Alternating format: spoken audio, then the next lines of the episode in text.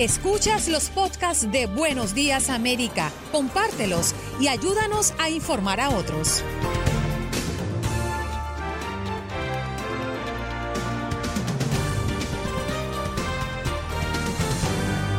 Hoy en Buenos Días América hablamos de la situación de los restaurantes hispanos durante la pandemia y nos acompañó Juan Maya, emprendedor y dueño de restaurantes. En nuestro segmento Cuenta conmigo Conversamos con Marco Santana Andújar, director ejecutivo de la Red por los Derechos de la Niñez y Juventud de Puerto Rico. La Red por los Derechos de la Niñez trabaja en Puerto Rico para proteger y salvar las vidas de los niños, niñas y sus familiares, especialmente aquellos que se encuentran en contexto de violencia. Y nos acercamos al tema del censo. También conversamos con Janet Rodríguez desde Washington para comentarnos qué es noticia alrededor de la Casa Blanca. Max Pérez Jiménez con las noticias desde Nueva York como parte de nuestro programa del día de hoy.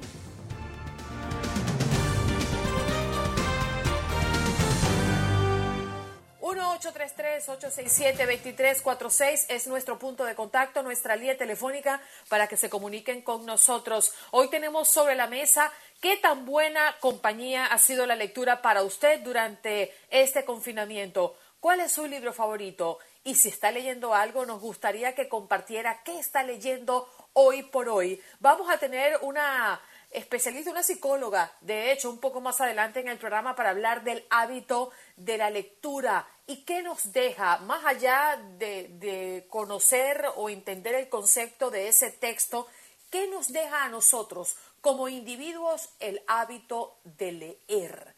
Qué tema tan interesante, me encanta.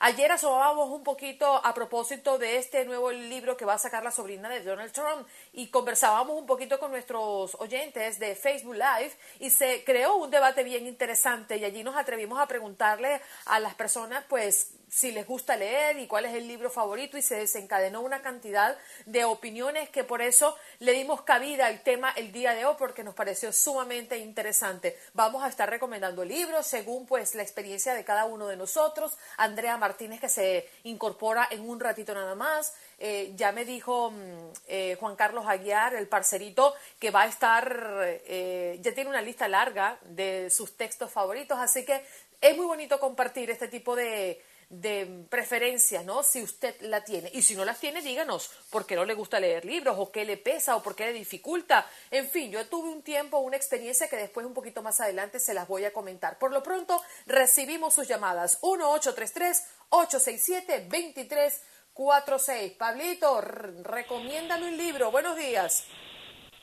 Eh, sí, buenos días. Aquí te recomiendo que me he leído la Gabriel García Márquez, 100 años de soledad y ahora me lo pienso leer el libro, no, sí, me pienso leer el libro de John Bolton, el que va a salir, el que quieren vetarlo. Ajá, ok. Me estoy esperando en espera y estoy en una lista de espera ya listo ahí porque yo soy de los que compro los libros. Te escucho. ¿Para cuándo sale ese? Creo que está hasta que salga eso. Yo, de aquí dice que en tres días o cuatro días va a salir el de la hija de la, sobrina de Donald Trump, pero no, no me interesa comprarlo eso de chismes de lavadero. Eh, no me gusta eso.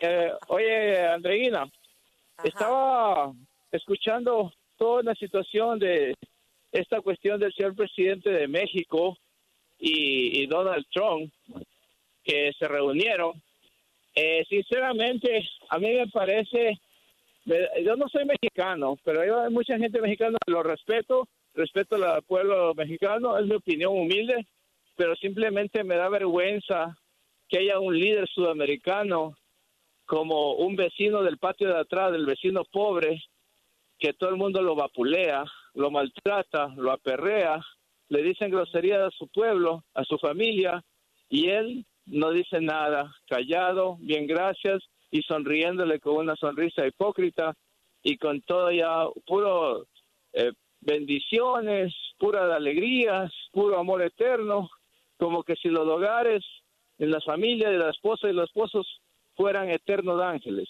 Así no es la vida, es una mentira cerdosa.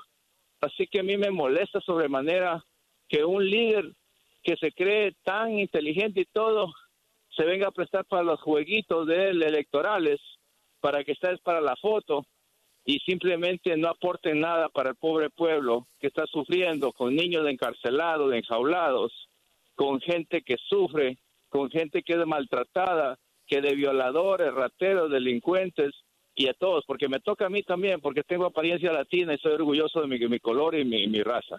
Me molesta bastante este tipo de, de, situaciones de reuniones de tanta hipocresía y mentira. Ya estoy harto de tanta mentira.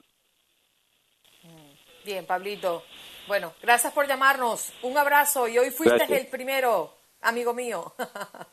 Vámonos. Bueno, vamos a irnos a una historia mucho más triste, ¿no? Y que nos ha ocupado durante las últimas semanas acá en Buenos Días América. Tiene que ver con el caso de Vanessa Guillén.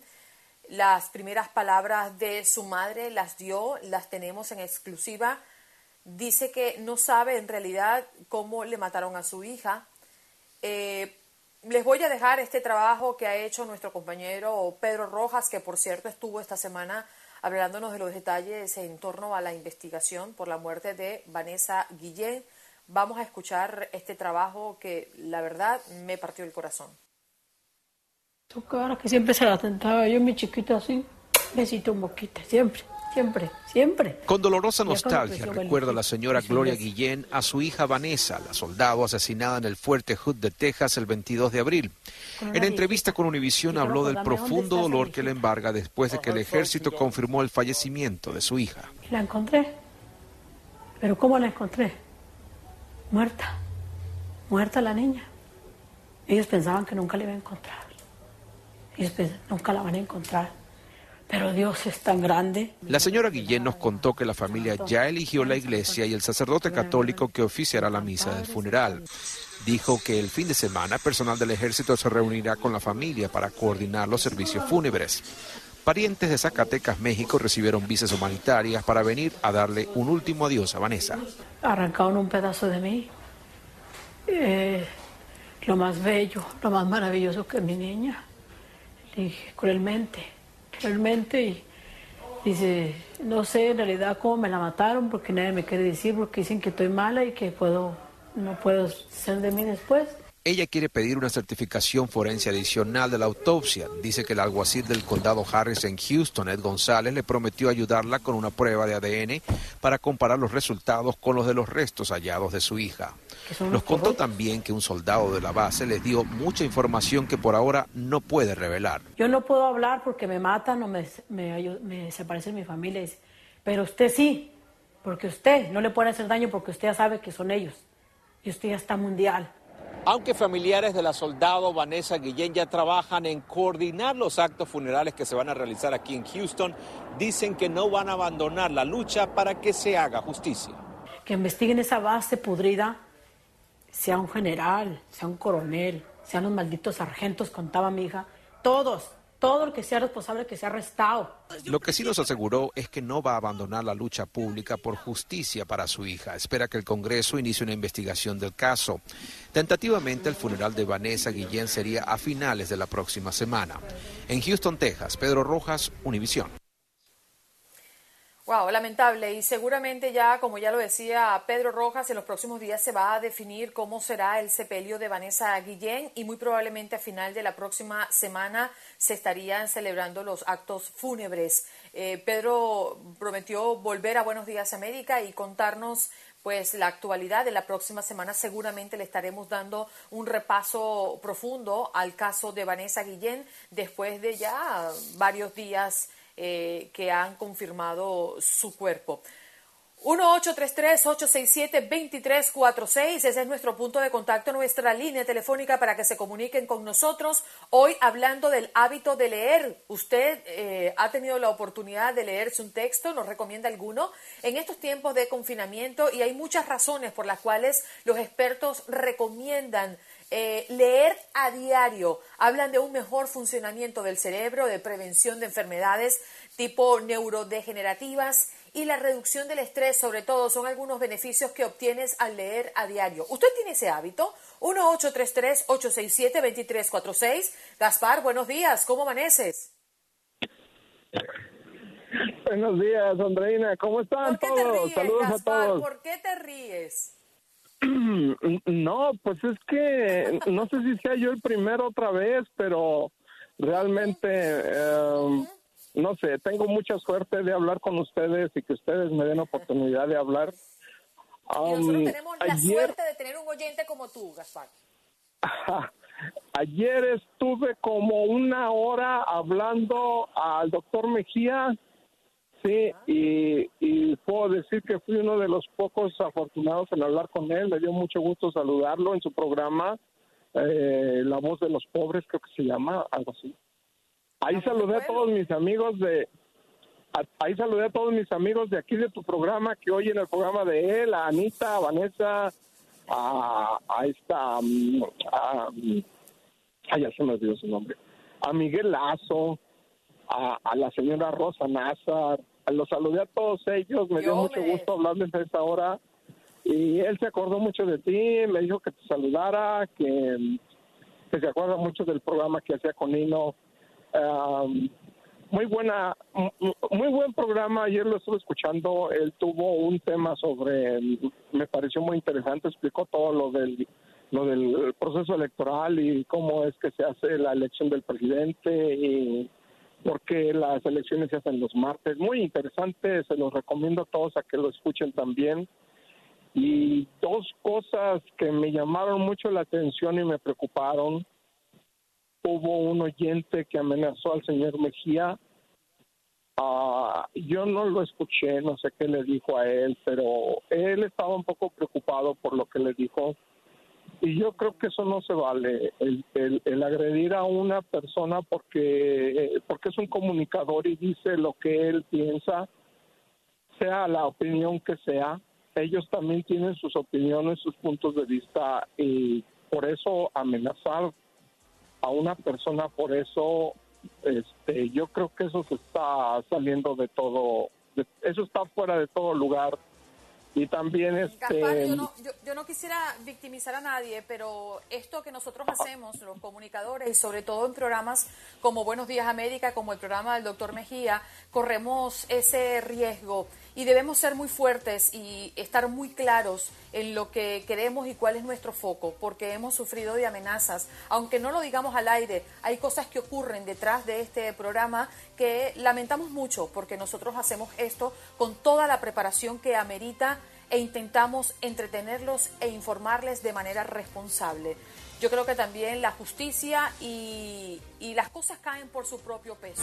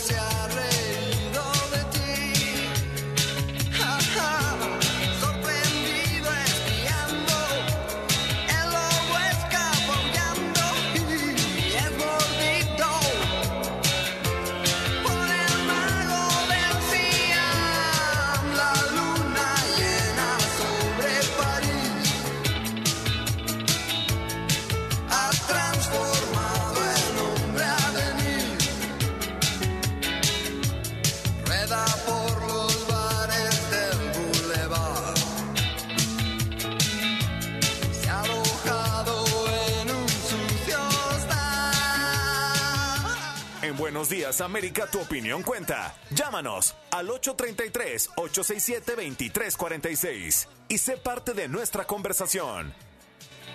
Bueno, y hablando precisamente de temas musicales inspirados en libros, esta canción llamado El Lobo Hombre en París, que originalmente la, fue escrita por la banda española La Unión, está inspirada en el cuento El Lobo Hombre, escrita por el eh, francés Boris Vian. Imagínense ustedes, en el año 1947 es este cuento, El Lobo Hombre, y bueno, fue hasta el año, mm, creo que fue cercano al 84 cuando salió este tema. Y de hecho en muchos de nuestros países acá en Latinoamérica fue famoso algunas bandas de rock como la banda venezolana Témpano la versionó. Y además creo que en México fue una canción muy popular.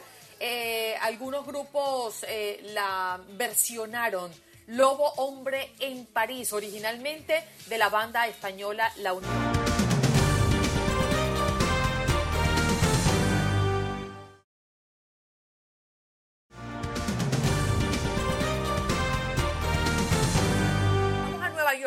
Allí está Max Pérez Jiménez listo para hablarnos de lo que ocurre en el sur de, en el sur de la Florida, no, es la zona triestatal. Max, ¿cómo estás? Hola Andreina, es que es viernes y los viernes uno como que más se va un poquito hacia el sur. ¿Qué tal? Buenos días. Un abrazo cordialísimo desde. Nueva York, que amaneció hoy nublado y con lluvia, tal y como tú decías. eh, se predice que vamos a tener cuatro días de lluvia en los próximos cinco días en la ciudad de Nueva York, que amaneció candente hoy entre el presidente de los Estados Unidos y la ciudad de Nueva York, un mural gigante con las letras Black Lives Matter en amarillo. Ahora puede apreciarse justo, justo, Andreina, eh, frente a frente a la Torre Trump en la Quinta Avenida entre las calles 56 y 57 aquí en Manhattan. Eh, ayer, Oye, Max, desde- pero quería preguntarte, ¿la comunidad está contenta con esto o al contrario hay más personas que rechazan esta iniciativa? Mira, Andreina, ayer eh, todo el mundo estaba disfrutando la presencia del, del- del alcalde de la, de la ciudad de Nueva York, Bill de Blasio, su esposa. Eh, habían eh, gente que estaban de acuerdo y habían muchos que no estaban de acuerdo. Y yo, si me pidieran la opinión, yo no opino, ¿eh? Pero si me pidieran la opinión, creo, Andreina, que esto es una forma de provocar, porque una quinta avenida tan larga, ¿Por qué hubo que hacer ese letrero frente a frente a la torre del presidente eh, Donald Trump? ¿Y sabe lo que dijo Donald Trump? Que ¿Qué esto dijo? era un símbolo de odio. Y Así yo no sé, ojalá escuchando. que, ojalá que eso quede ahí, eh, pero eh, yo, yo creo que había mucho más espacio. ¿Por qué había que hacerlo frente a frente a la torre de Donald Trump? Bueno, Y hay una tendencia que puede. puede ocurrir, Max, que se co- continúen replicando, ¿no? Sí, sí, ese es el problema, ese es el problema, pero para hacer eso se necesita permiso de la ciudad. Si no hay permiso de la ciudad es una violación. Entonces, por ende, quiere decir que la ciudad de Nueva York apoyó hacer esto. Inclusive estaba pintando ahí con un rodillo grandísimo el alcalde de la ciudad de Nueva York, Bill de Blasio. O sea que eh, ojalá que no se le eche más sal a este problema para que quede ahí y se vaya borrando con el tiempo paulatinamente. Eh, hoy amanecimos también en la ciudad de Nueva York con el tema candente de que la Fiscalía de Nueva York podrá obtener las declaraciones de los impuestos del presidente Donald Trump. Hay una orden que obligaría a Trump a mostrar sus planillas de impuestos a un tribunal de New York, no al Congreso. La Corte Suprema eh, de los Estados Unidos dictaminó que un gran jurado de Nueva York puede citar las declaraciones de impuestos del presidente Donald Trump. Y yo me pregunto, Andreina, ¿cuál será la, lo que tendrá bajo la manga el presidente Donald Trump con esto? Porque realmente el que no tiene hecha no tiene sospechas. Así mismo es. ¿Mm? ¿Qué tú crees? Bueno, y te recuerda que ayer estábamos hablando de eh, la desconfianza que existe en la ciudad de Nueva York entre la población y la policía.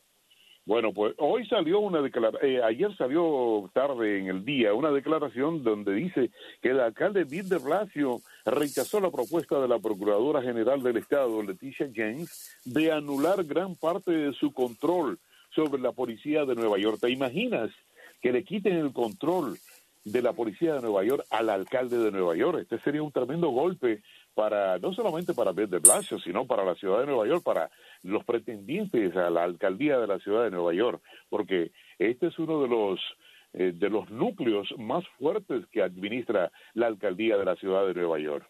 Esto sería no estoy de acuerdo, Max, con la reducción de presupuesto, no estoy de acuerdo con eh, trasladar la autoridad eh, a otro organismo. Yo creo que son temas muy delicados, sobre todo en los momentos que estamos viviendo, donde vimos la anarquía en su plenitud en medio de las manifestaciones que no fueron manifestaciones, fueron realmente actos de vandalismo. Lo que vimos en Nueva York como en otras partes de este país, creo que no es el momento de recortar presupuesto ni mucho menos jugarse una tan radical como el cambio de autoridad. Sí, estoy totalmente de acuerdo con las manifestaciones. Eh, eh, Yo estoy de acuerdo con las manifestaciones con altura, con decencia, donde usted puede mostrar lo que le dé las ganas. Pero con el vandalismo que existió en las manifestaciones estoy totalmente en contra. Creo que ni nadie, nadie puede decir que está a favor de ese vandalismo. La Quinta Avenida daba lástima eh, en la ciudad de Nueva York, Andreina, todo empanelado, todo roto. Eh, aquí la televisión realmente no mostró lo que pasó en la Quinta Avenida. Millones y millones de dólares en pérdida en las tiendas grandes de la ciudad de Nueva York. Esto eh, fue para mí un descaro. Eh, yo creo, yo creo que la Guardia Nacional debió de estar en las calles de Nueva York y en las calles de toda esta nación. Total, la Guardia no hace nada, Andreina. Están pagándole por estar ahí agrupados. ¿Y tú qué crees? ¿Que es un acto de rebeldía? Sí, es un es un alto de rebeldía. Es un eh, yo yo creo que se está aprovechando de parte de algunos grupos y eh, están eh, acompañando el vandalismo con las manifestaciones. Vuelvo y digo, estoy de acuerdo con las manifestaciones, pero manifestaciones con alturas, no donde haya vandalismo, no no donde usted destruya lo que nos ha tocado tanto tiempo, tanta tanto dinero construir. O sea, eh, se están tirando estatuas de líderes eh, eh, al, al piso, estatuas que le costaron carísimas a la ciudad. O sea, es nuestro dinero y lo estamos destruyendo nosotros mismos, creo Sí, yo. estoy, estoy de acuerdo contigo, Max. La verdad es que creo que este, esto ha sido un acto muy delicado, ¿no? No solo por, por levantarlo en ese lugar y, y por toda la polémica que trae el que lo hayan hecho frente a la Torre Trump, sino también por lo que pueda estar ocurriendo en lo sucesivo, eh, eh, si se puedan replicar, que además es la intención de muchos, ¿eh? De que esto exista en muchos lugares. Eh, esto creo que va a estar delicado y lo que va a hacer es incrementar muchos actos vandálicos, que es lo que no queremos, porque la manifestación, estamos en un país libre y estamos de acuerdo que es algo permitido por las leyes y qué bien que sea así. Estamos en un país democrático, pero yo creo que este tipo de cosas pueden incentivar o desencadenar otras cosas muy peligrosas. Max, muchísimas gracias por estar con nosotros. Te amapuchamos bien apretadito y que tengas un fin de semana bien rico, ¿eh? Lo sentí. Un abrazo. Feliz fin de semana para ti.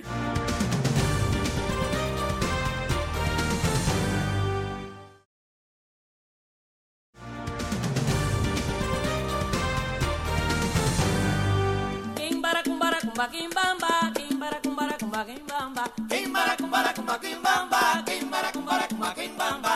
Eh mama,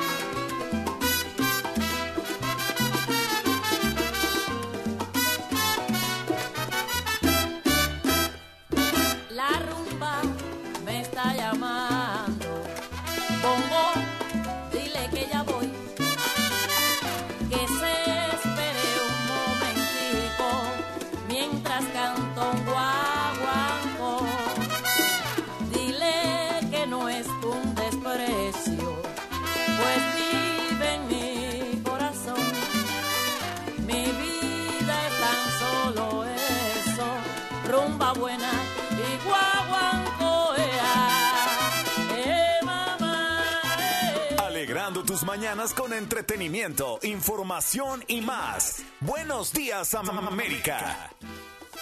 Ajá,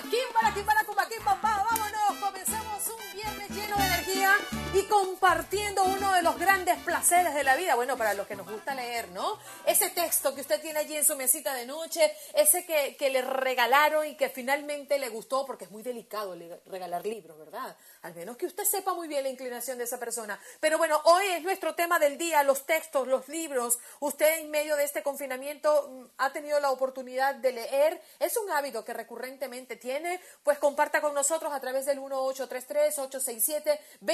1833-867-2346. Ramón, buenos días. ¿Cómo amaneces?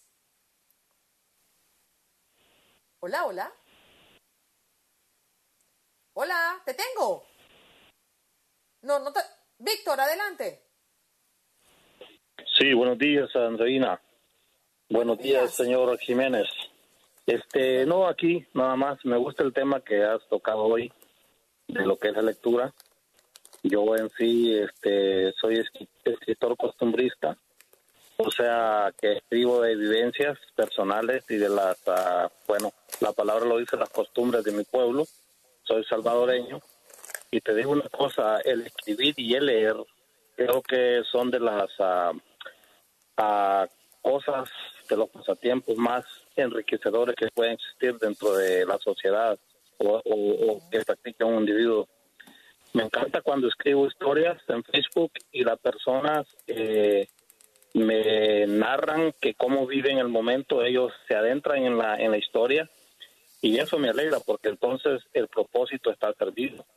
Ah, aparte de eso, yo te quería decir algo de que tú tienes un psicólogo allí de, de que recibe las llamadas, porque cuando él te recibe la llamada dice, va a ser un momentico, va a ser un momento, y tú te pasas una hora, dos horas en el teléfono, pero se te queda clavada esa expresión en la mente de que va a ser un momento y así te mantienes tranquilo.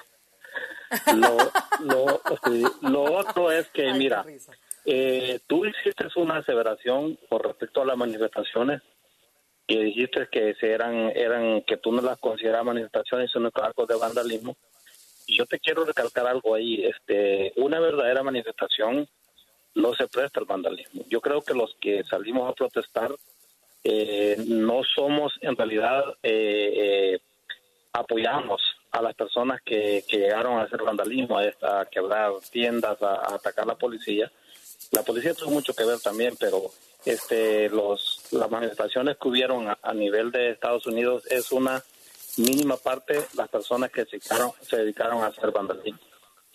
Lo otro que te quería decir del asesinato que se ha cometido allá en, con esta joven en la Fuerza Aérea, este una de las razones que no se puede catalogar de racismo es por el hecho de que fue un asesinato eh, diferente a lo que es el racismo en realidad. Lo otro que hay que tomar en cuenta que no fue un blanco que sí que lo hizo y lo otro es que no había un video. Tú sabes que las redes sociales tienen mucho que ver con respecto a- a hacer algo más grande. Eh, este fue un asesinato totalmente diferente a lo que fue del señor Floyd y del otro señor que mataron en Atlanta. Así que no podemos caer en eso y estar diciendo de que por qué no salimos a manifestarnos. Dejemos que la justicia trabaje. Y yo, por, por decirte, tengo una hija en la Fuerza Aérea y sí, ella me dice de que hay bastante acoso. Eh, tú tienes que ser bien fuerte eh, y el acoso existe de parte de los superiores. Pero a veces las quejas llegan a, llegan a oídos que sí toman en cuenta la queja, pero a veces llegan a, a oídos que no les importa. Esa es mi, esa es mi, ma- ma- ¿cómo se llama? Mi intervención esta mañana. Te agradezco por tu programa. Sé de que mucha gente está hablando del doctor Mejía. El doctor Mejía es una, es una brillantez. La parte buena del doctor Mejía es que es un hombre que te dice las cosas al estilo Gabriel García Márquez. Hoy volviendo al tema, ¿cuál es mi, mi, mi libro favorito? Pues te, te diría que son de Gabriel García Márquez. El Wow. señor Mejía usa, usa mucho este, esta clase de sutileza para salirse de, los, del- de las llamadas que no son muy buenas y también te habla de esa manera. Creo que atacar al doctor Mejía no creo que es, eh, hay que saber entenderlo, es como supimos entender a Hino, supimos entender al que estaba antes que él. E- Esa es la radio, eso es lo bonito de la radio, que tú te quedas con el coraje o te quedas con, con el corazón tranquilo al escuchar lo que tú quieres escuchar y a veces al escuchar lo que tú no querías escuchar. Y eso es lo bonito de la radio, tú eres una persona muy, em, te voy a hacer una pequeña crítica de que, que hicieras un poquito más de debate en la llamada para que se caliente un poquito más el ambiente. ¿Entiendes? Es lo único que Bueno, puedo Víctor, decir. te entiendo perfectamente, pero ha sido una larga discusión, de hecho, eh, porque el debatir amerita mucho más tiempo y como ves, las llamadas acá no paran y muchas críticas también van en el orden de que se queda mucho tiempo en la línea telefónica esperando, que quizás no le dan todo el tiempo posible y para nosotros lograr que la dinámica sea mucho más rápida y que las personas puedan expresarse en el momento en el momento que disponemos para que la audiencia lo haga, es por eso que no debatimos mucho y no por no querer debatir o por no querer calentar, sino que también preferimos a que la audiencia hable, porque tiene todo el derecho de manifestarse y creo que es parte de la esencia de Buenos Días América. Pero tomamos con mucho cariño y respeto tu opinión y tus críticas a este programa. De eso, de eso se trata esta dinámica. Vámonos con Frank. Adelante, Frank, te escucho. Muy, muy buenos días, quiero recalcar. Buenos días. Muy buenos días, Andreina. Un placer y quiero saludar y felicitar a todos los radioyentes de esta emisora, ya que nos tiene siempre informados. Ah, mi inquietud es acerca de algunas personas que llaman allí a querer estar hablando de algún comunicador de esta misma, de esta misma emisora. No hay que permitir que personas anarquistas, que, que para ellos es un pecado decir algo en contra del presidente de los Estados Unidos.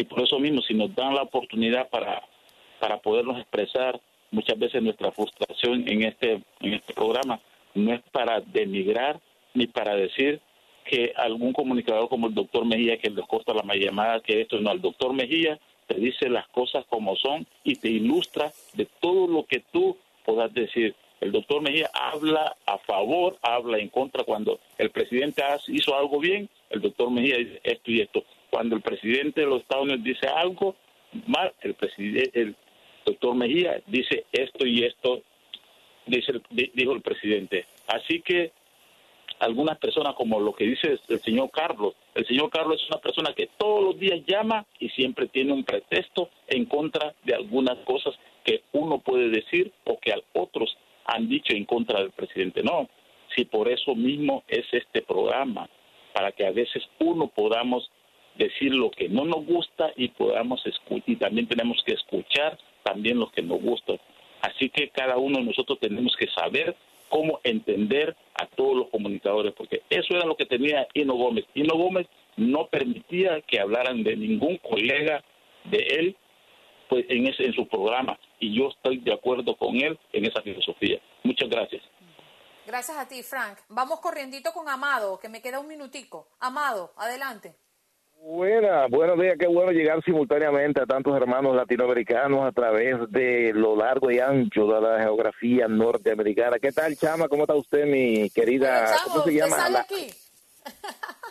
eh, rubia o bueno, en la catira tan, usted dice que esa zona de Caricuao, cerca de Ruiz Pineda, ¿verdad? Por ahí. Sí, Pero señor, que la, la- la- parroquia de Caricuao. Pero que las catiras eran de Chuao, de las Mercedes, de Caurimare, qué sé yo, de, de Altamira, De los la Palos Castellana, qué sé yo. Uy, de Santa Dudije, por ahí, eh, qué sé yo, eh, los Uruices también. Oye, llama, eh, pasa, realmente... Amado, eh, discúlpame, Ajá. lo que pasa es que allá eran las catiras reales. Yo soy oxigenada. no, no, es natural, eso es belleza natural venezolana. BNV, belleza natural venezolana. Óyeme, eh, bueno, me queda muy poquito tiempo, pero para comentar realmente, la literatura depende de los estilos. Eh, usted puede gustarle un tipo de literatura, qué sé yo, el estilo, eh, eh, Ju- Juan, qué sé yo, Juan Rulfo, eh, al estilo García Márquez, Cortázar, Julio Cortázar, que ese, ese estilo con un lenguaje sencillo, como fue también el profesor Bosch. Eh, pero Neruda no se puede olvidar su poema 20, eh, 20 poemas de amor y una canción de desesperación. Eso es maravilloso. Esa gente que tiene esa- eh, esos escritores que tienen esa cualidad eh, para ubicarte como si estuviese viendo el lector una película a través de las imágenes, de la sencillez de la escritura que va pintando esas imágenes y es igualito que si estuvieras mirando a través de una ventana o viendo una película. La maravilla realmente es impresionante el estilo de esos grandes clásicos nuestros. Bueno, pero ellos tienen muchos de ellos eh, la, gloria de ser premios Nobel, empezando por Gabriela Mistral, que en 1945, eh, chilena ella, bueno, ganó el primer, eh, eh, ese, ese lauro, ¿no?, para una latinoamericana. Eso es maravilloso. Y es cuestión de estilos. A veces a uno le gusta un estilo de literatura X, pero hay que maravillarse realmente con esa, esa bella arte, que es la... Y pasa mucho también. Amado, y gra- gracias por comunicarte con nosotros, que depende mucho del estado de ánimo. Hay personas que leen novelas eh, cuando están un poco melancólicos o cuando están un poco desmotivados, se atreven a leer un libro de ayuda eh, emocional o personal, como quieran llamarle. También va mucho con eso, con el ánimo que tenga el lector para elegir un texto, ¿no? Y nos encantan que nos llamen y nos den eh, sus puntos de vista, como que hay bastantes lectores dentro de nuestra comunidad y dentro de nuestra audiencia. 1-833-867-2346, hoy compartiendo este maravilloso tema con ustedes. Vámonos con Pedro. Adelante, Pedro. Ah, Aquí está Pedro, buenos días. Buenos días. Buenos días, Andreina, buenos días, Andrea. Y nada, quiero opinar, siempre llamo para opinar y cosas así.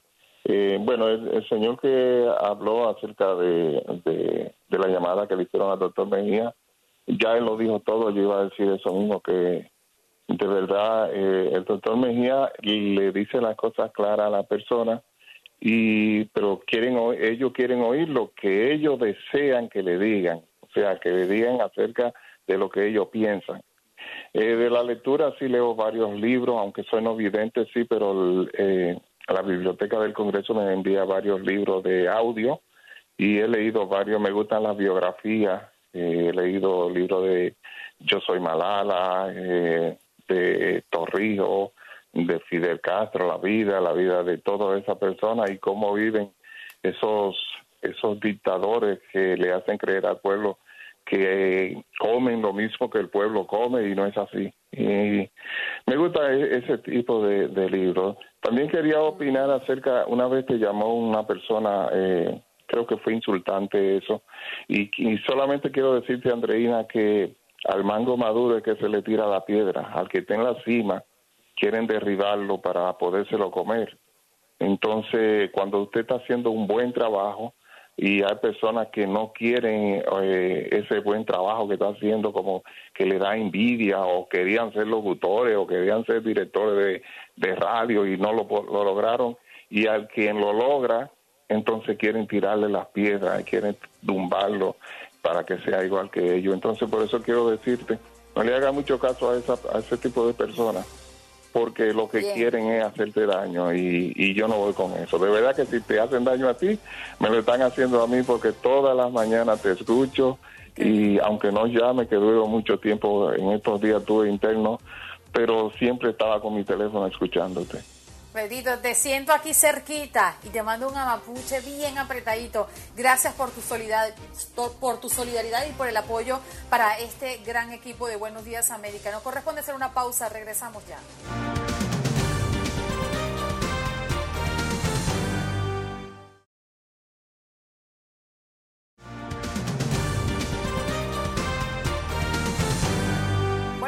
Inmediato con nuestro próximo invitado. Tiene que ver con la situación en muchos lugares a propósito de las restricciones, de los retrocesos y quizás también lo que pasa en alguno de los mm, condados. En este caso nos vamos al sur de la Florida. Tiene que ver con la situación de los restaurantes y cómo han intentado sobrevivir algunos de sus propietarios en medio de esta pandemia. Tenemos a Juan Maya, emprendedor y dueño de restaurantes. ¿Cómo estás, Juan? Gracias por estar con nosotros.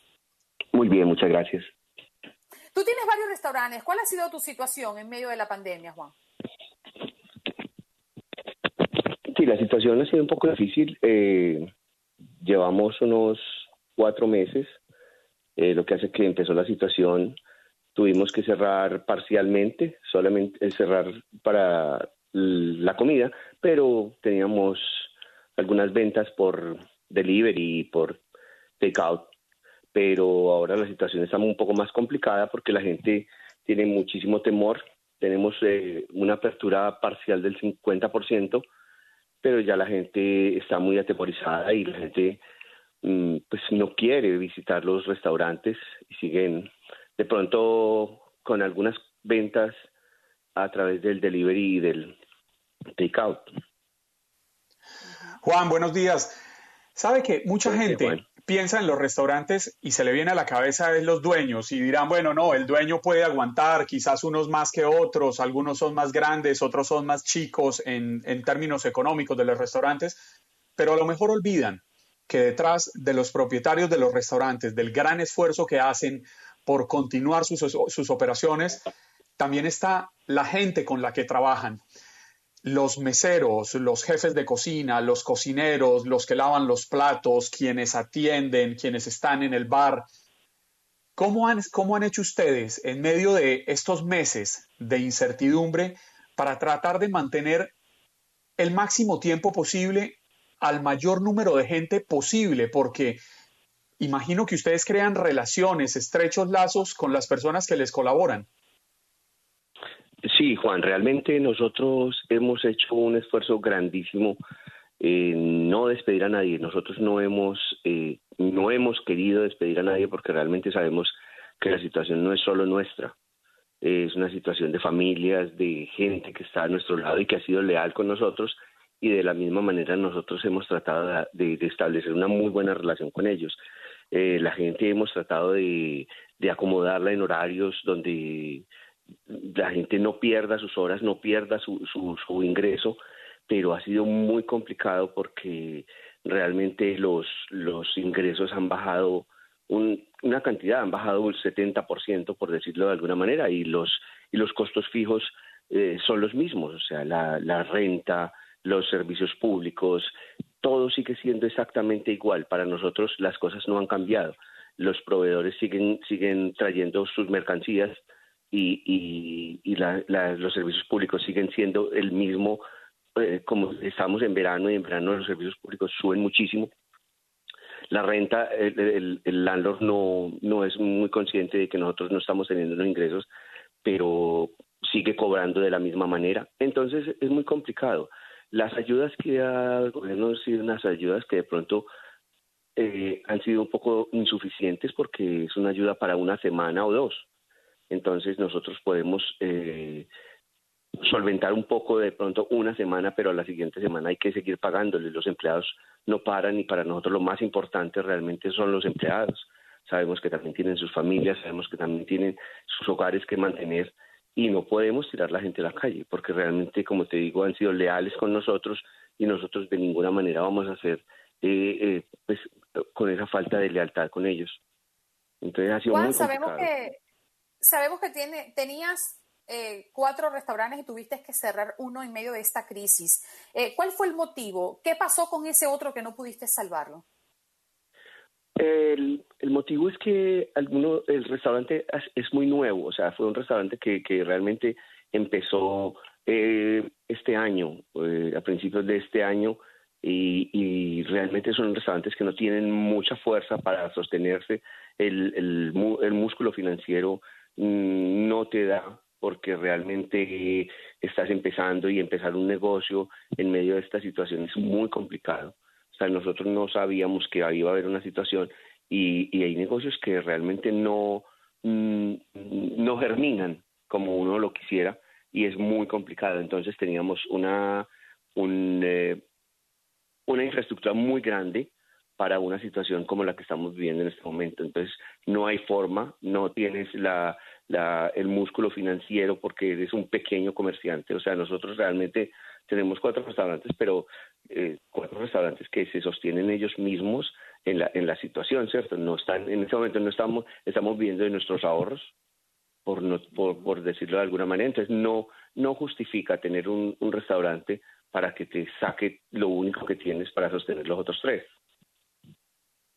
No hay Juan, eh, Rancheritos, sí. que es como se llaman sus restaurantes y es de, de comida latina, quedan ubicados más al norte de Miami, en, en Boca Raton y en Boynton Beach. Sí. Aquí en Miami-Dade están cerrando nuevamente eh, el condado porque se dispararon los casos. Usted nos decía que tienen una, una ocupación del 50%. ¿Qué pasaría en este momento si les dijeran, oiga, tienen que cerrar nuevamente? Porque me imagino que tuvieron que adaptarse a esta nueva realidad. Pues la situación sería totalmente desastrosa. Eh, para todos los oyentes les cuento que la situación de los restauranteros en este momento es eh, impresionante. O sea, nosotros estamos trabajando en, un 50% de la ocupación, pero la ocupación no llega ni siquiera al 20%. Como te digo, la gente eh, tiene el temor de salir a la calle y con toda la razón y lo respetamos muchísimo.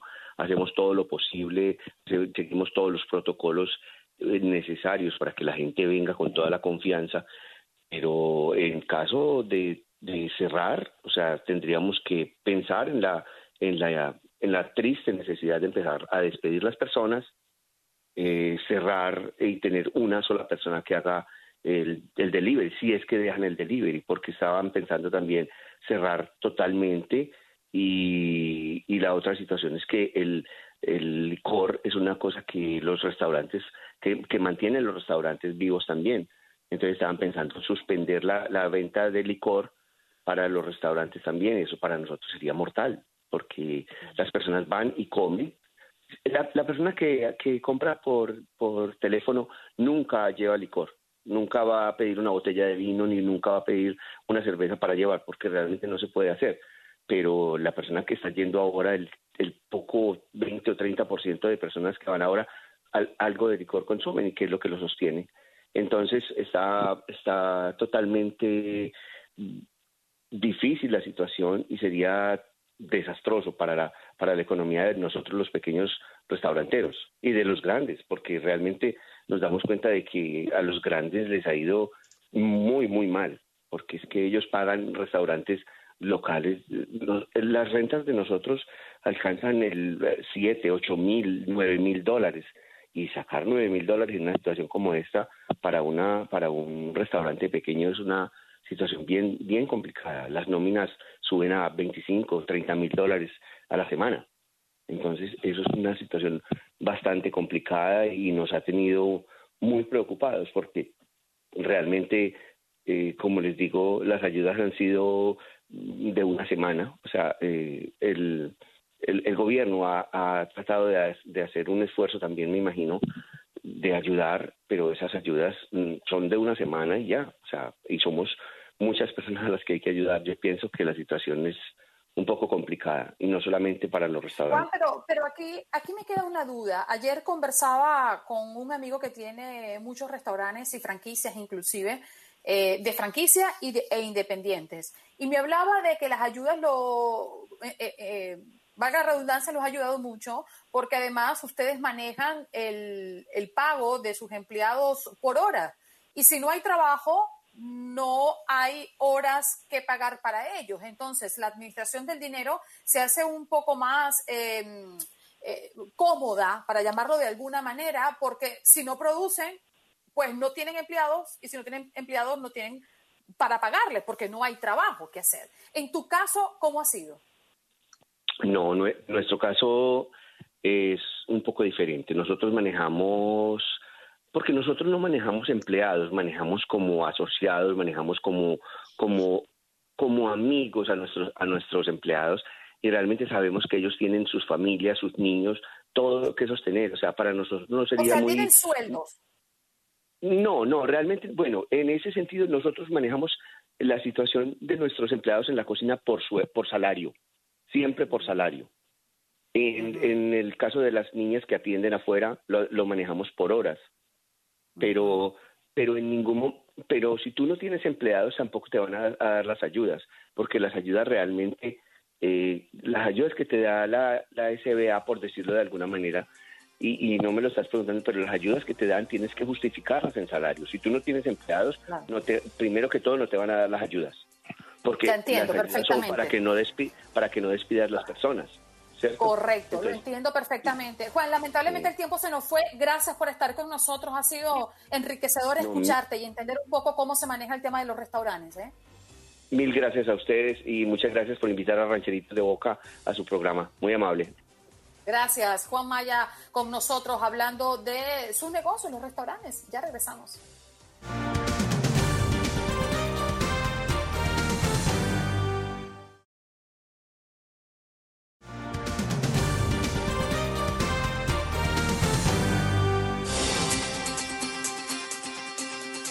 América de costa a costa, listos, preparados para continuar con este show que va hasta las 10 de la mañana, hora del este. En este momento en el este son las 8 y 40 minutos de la mañana, pero en el resto del país, parcero, ¿qué hora es? En el resto del país son las 5 y 40 minutos de la mañana en la costa pacífica, 7 y 40 minutos de la mañana en el centro de la nación estadounidense. Bueno, vámonos con nuestro próximo invitado. Tiene que ver con eh, lo que está ocurriendo alrededor del censo. Marco Santana Andújar nos acompaña el día de hoy, director ejecutivo de la Red por los Derechos de la Niñez y Juventud. Eh, la Red por los Derechos de la Niñez trabaja en Puerto Rico para proteger y salvar las vidas de los niños, niñas y sus familiares, especialmente aquellos que se encuentran en contexto de violencia. Marcos, gracias por estar con nosotros y por reunirte aquí con toda la audiencia de Buenos Días América de costa a costa. Saludos, muy buenos días para ustedes y buenos días para todas las personas que nos escuchan a través de las ondas radiales. Hemos insistido constantemente, Marcos, en lo importante que es censarse, contarse. ¿Por qué es tan importante participar en el Censo Nacional para los puertorriqueños específicamente? Sí, muy buenos días nuevamente. Definitivamente es muy importante ser contados y contadas. En el caso de los puertorriqueños y las puertorriqueñas y de todos los latinos e hispanos en los Estados Unidos, porque con la información que se recopila en el censo se toman decisiones sobre cuántos fondos se asignan para servicios de salud, escuelas, carreteras y otros programas que necesitamos en nuestras comunidades. Contarnos en el censo es vital, porque si no nos contamos en el censo, dejamos que nos borren y no vamos a alcanzar a obtener los programas y servicios que necesitamos nuestras familias y nuestras comunidades. Marcos, buenos días. Le saluda Juan Carlos Aguiar. Sabe que eh, nos ponía eh, nuestro productor una cifra que me llamó mucho la atención y es que hasta este momento solo el 23% de los puertorriqueños eh, han respondido a este censo 2020. ¿A qué adjudican ustedes esta baja tasa de, respuesta? Bueno, definitivamente es una, una tasa súper baja, es por eso que nosotros y nosotras hemos estado trabajando con diversas estrategias, pero hay que recordar, ¿verdad?, que en Puerto Rico hemos, hemos pasado un, un año muy duro que ha fragmentado a todos los niveles a los puertorriqueños y a las familias. Hemos tenido terremotos, hemos tenido eh, temblores eh, nuevamente, hemos tenido la pandemia que todo el mundo la ha vivido, hemos tenido también los malos manejos a nivel gubernamental de distintas instancias y la gente eh, está atendiendo muchas emergencias sobre emergencias y, y quizás no ha podido sacar el tiempo, no todo el mundo tiene eh, el espacio para hacerlo por internet y hay quizás mucho miedo, ¿verdad? También acá eh, en Puerto Rico de, de qué se hace con esta información o cómo se maneja y es importante que la gente sepa que el censo es un proceso rápido, fácil, es totalmente confidencial y, y se llena súper rápido y si no tienes internet puedes llamar por teléfono y si no quieres llamar puedes esperar a llenar los formularios que dejan los funcionarios y funcionarias del censo en tu puerta. Así que yo creo que es un poquito eh, un trabajo de educación que tenemos que hacer. Hay mucha gente que quizás no le ve la importancia, pero sobre todo creo que estamos viviendo en Puerto Rico y en el mundo tiempos muy difíciles y nuestros hermanos y hermanas de todas las nacionalidades están enfocados en manejar unas emergencias, en sobrevivir, ¿verdad?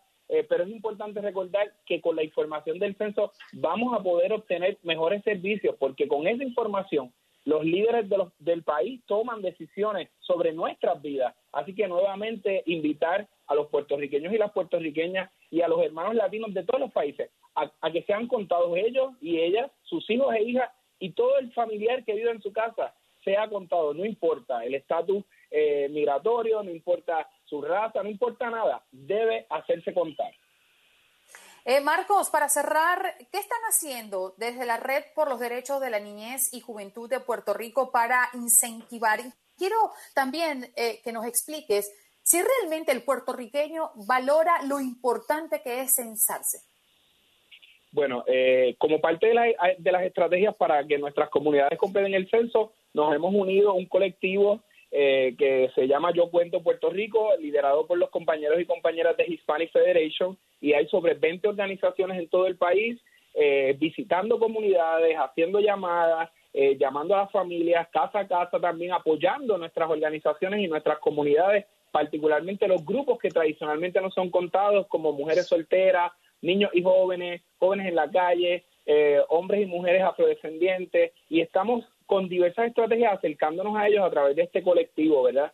Eh, es para nosotros y nosotras vital que los puertorriqueños completen el censo. Hemos vivido tiempos demasiado difíciles, nuestro país ha sido súper golpeado desde los huracanes Irma y María para acá y vamos a insistir acompañando a la comunidad que sea contada. Nosotros en la red estamos bien enfocados en que las familias con niños y niñas sean contados. Tenemos mucho interés que los niños y niñas se visibilicen en este censo. No queremos más cierres de escuelas, no queremos menos servicios para nuestra gente puertorriqueña, latina y de ninguna nacionalidad. Queremos que los servicios se mantengan y se aumenten en los casos que sea necesario. Además, en el censo dejamos ver nuestra fuerza hispana, nuestra fuerza latina. Y en este momento de- del, del país en que vivimos, con los líderes que tenemos, es más importante que nunca ser contados. Bien, Marco, muchísimas gracias por acompañarnos y dar este punto tan interesante con referencia a nuestra gente hermosa de Puerto Rico. Un abrazo y éxito. Muchas gracias.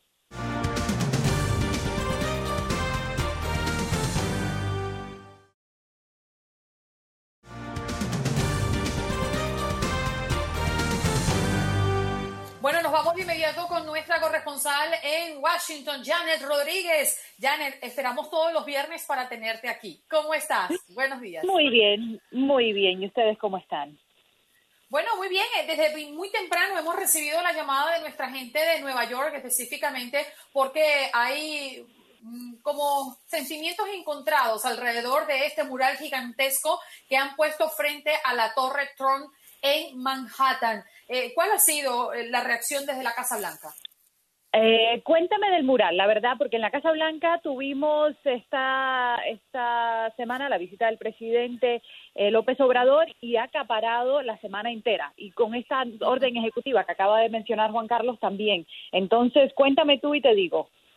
Bueno, frente a la Torre Trump, ubicada en ese lugar en Manhattan, han puesto este mural gigantesco de Black Lives Matter eh, y han ocasionado muchas reacciones y quieren expandir este tipo de murales por muchos lugares, no solamente en Nueva York, New Jersey, sino también en el resto del país. Eh, no Ya, sé si el presidente habló de Sí, no, el presidente no ha hablado de esto específicamente, pero la Casa Blanca ha sido muy clara de que ellos no necesariamente están en acuerdo con estos murales y, o, letreros de Black Lives Matter. Ellos dicen que todas las vidas importan y que aunque el presidente sí está comprometido a justicia eh, racial y policíaca, pues que no puede ser discriminatoria, por así decirlo, hacia o indiscriminatorias a la comun- comunidad afroamericana, que ellos quieren ver justicia a través de todas las razas y en este país. Y no, el presidente nunca ha querido decir eh, Black Lives Matter como un emblema, nunca se ha referido a esto, más bien lo ha evitado y de su boca no ha salido.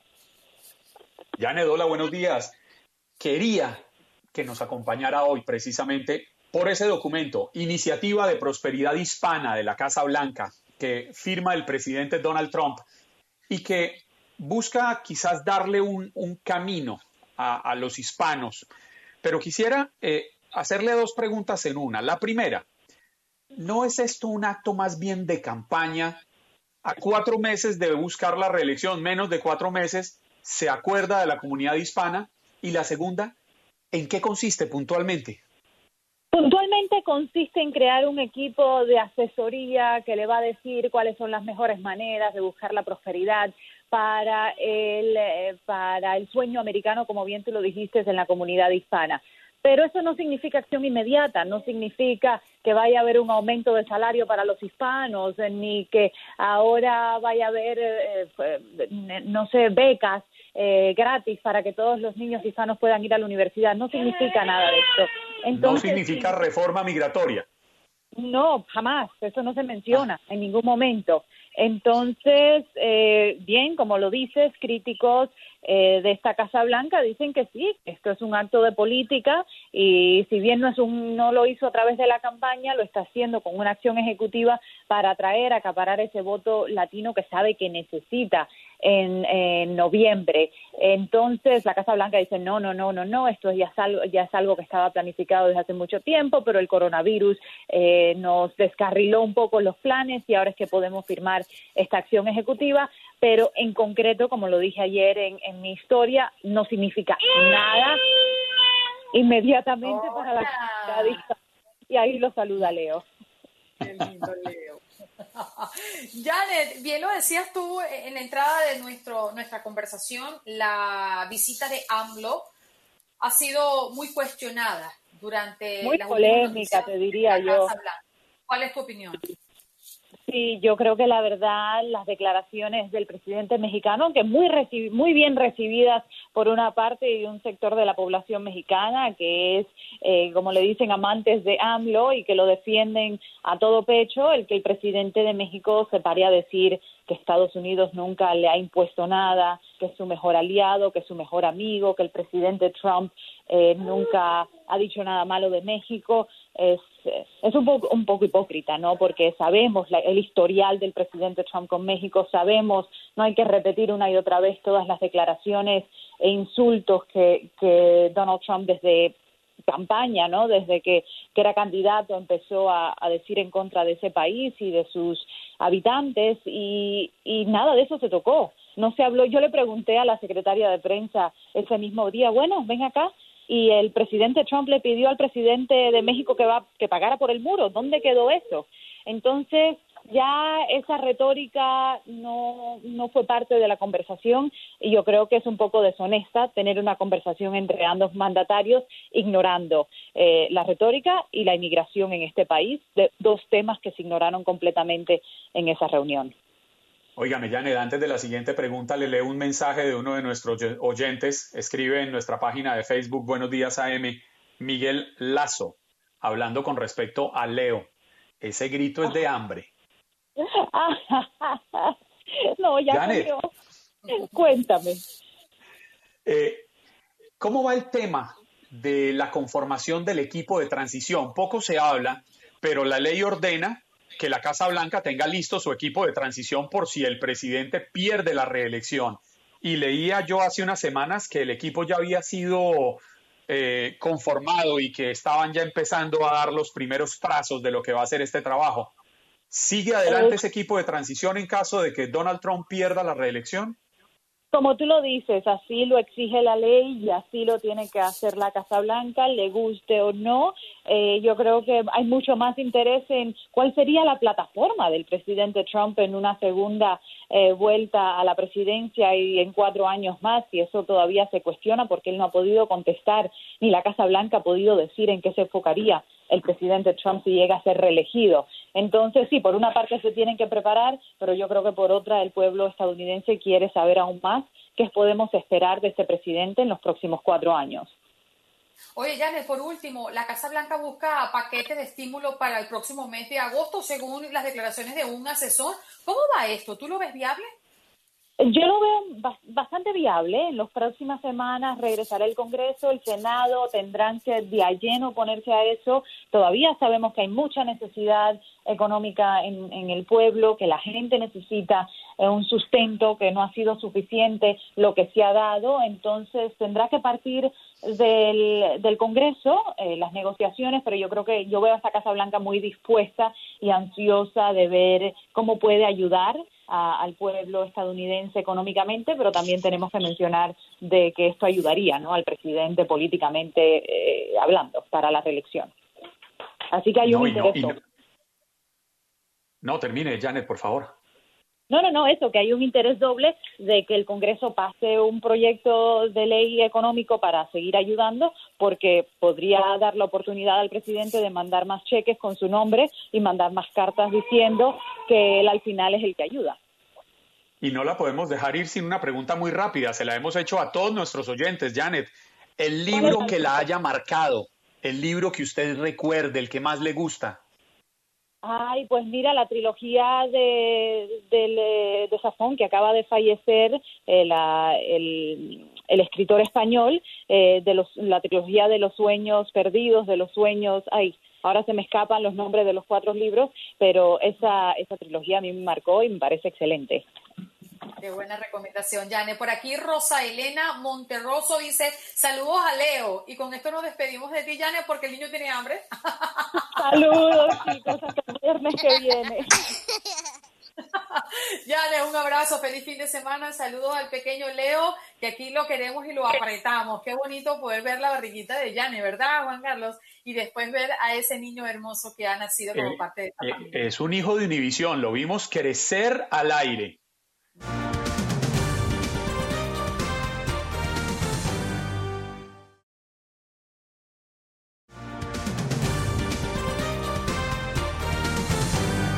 Bueno, estamos a punto de cerrar el programa, un programa maravilloso. La verdad que ha sido muy bonito leerlos, muy bonito entender, y ya que yo tengo mi lista de libros de recomendación, voy a intentar comprarlos poco a poco y ir leyéndome. ¿Apuntó el de Jairo Aníbal Niño? ¿Sí? ¿La alegría de querer? No, voy a esperar que me lo regalen. Bueno, le tengo otro poema de él. Por Ok, ti, venga. por ti me he convertido en delincuente, en un ratero, en un amigo de lo ajeno que será perseguido por todos, incluyendo al policía de la esquina, al profesor de moral y al perfecto de disciplina. Por ti, ayer en la tarde, me convertí en un ladrón de flores. Muchacho, qué belleza. Es bellísimo ese libro. Tú tomaste apunte, ¿no? De eso. Mira, Jorge Cruz dice que nos recomienda el libro de Una vida con propósito de Rick Warren. Lo he escuchado. Gracias por la recomendación. No lo he leído. Eh, mis saludos, Tania Peña. Tania, qué bonita que estás por aquí, ¿eh? Tania que está pensando en escribir su libro de poesía o lo ha escrito y no lo ha publicado, pero por allí van las cosas. Su esposo que es autor de tres o cuatro libros, nos dijo, ¿no? Cuatro. Cuatro. Cuatro libros. Eh, a ver, bendiciones a todos los amigos, Miguelazo, que tengan un lindo fin de semana, lean, cómprense un libro, vayan un momentico a la librería, eso sí, bien protegidos. O descárguenlo en el celular, ya hay muchos libros en PDF que están gratis. Es verdad, pero ¿sabes qué? Yo prefiero un libro así de papel. Yo también. Yo no he podido con esas tabletas de lectura, yo, yo necesito tocarlo y que si algo me llama la atención, meterle un papelito, subrayarlo, de todo. No, y además que uno pasa tanto tiempo frente a la computadora que también el ojo a uno se le agota, ¿no? Con estas luces y con estas cosas. Pero Claro, bueno, la- muchachos. La ventaja de, los, de las tabletas estas de lectura es que vienen con la iluminación perfecta para leer. Sí, yo no tengo de esas, ¿tú tienes? No, no porque me gusta el papel, el olor, el olor a tinta en el papel me encanta. O sea, que tú vas así leyendo.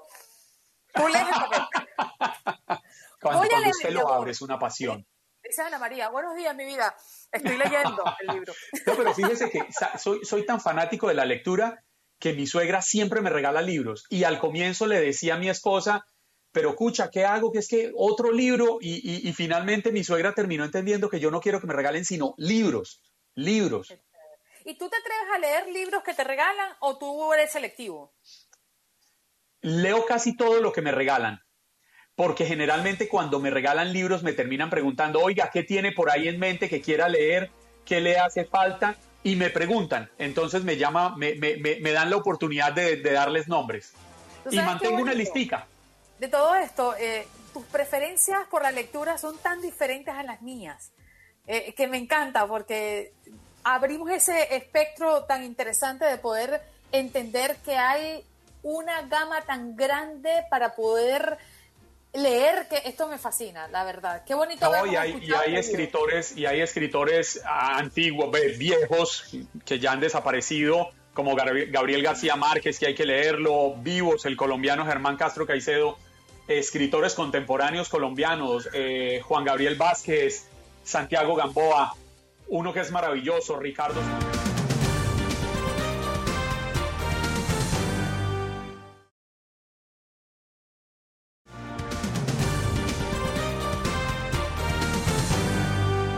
Espero que hayas disfrutado de nuestro podcast y recuerda que puedes seguirnos en las redes sociales en Buenos Días AM. Esa es nuestra página en Facebook. Nos reencontramos en otro podcast.